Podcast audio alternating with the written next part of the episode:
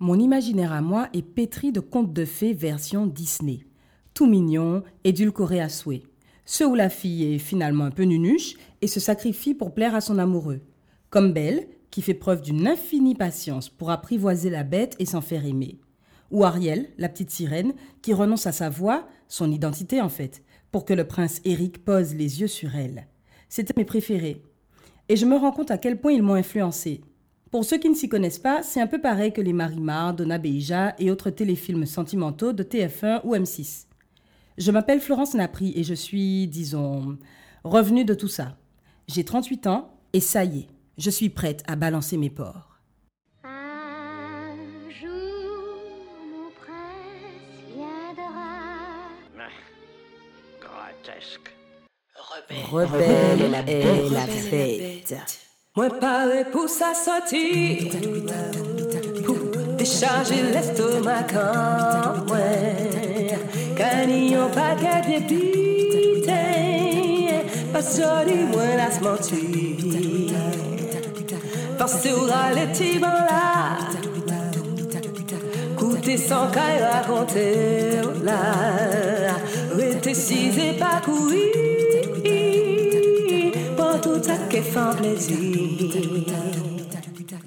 Le petit chaperon rouge. La première agression sexuelle dont j'ai été victime a eu lieu alors que j'étais une enfant.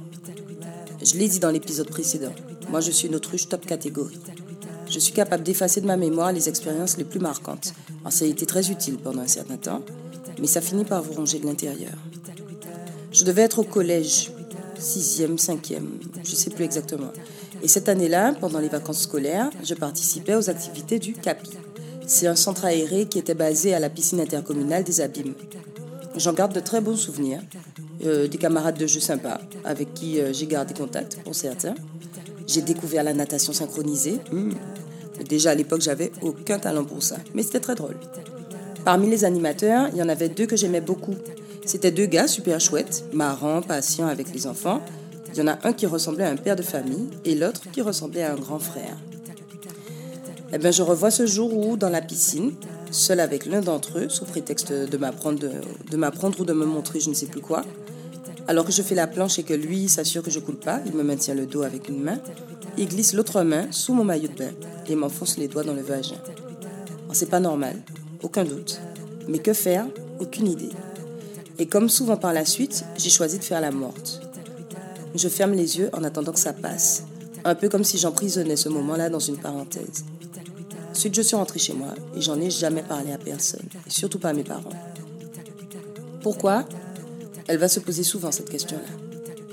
L'autre gars, c'est dans la salle des ordinateurs qu'il s'était livré à des attouchements.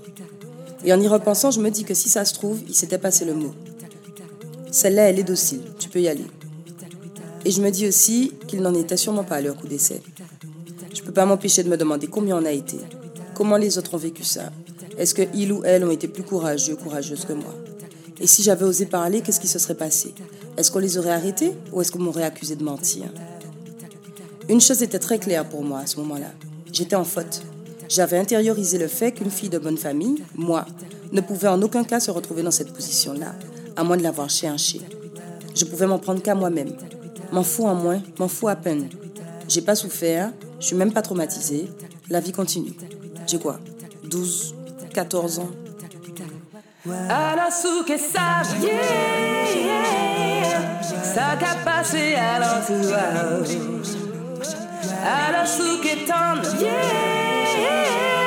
Vérité qui bataille Peut-être que comprendre, yeah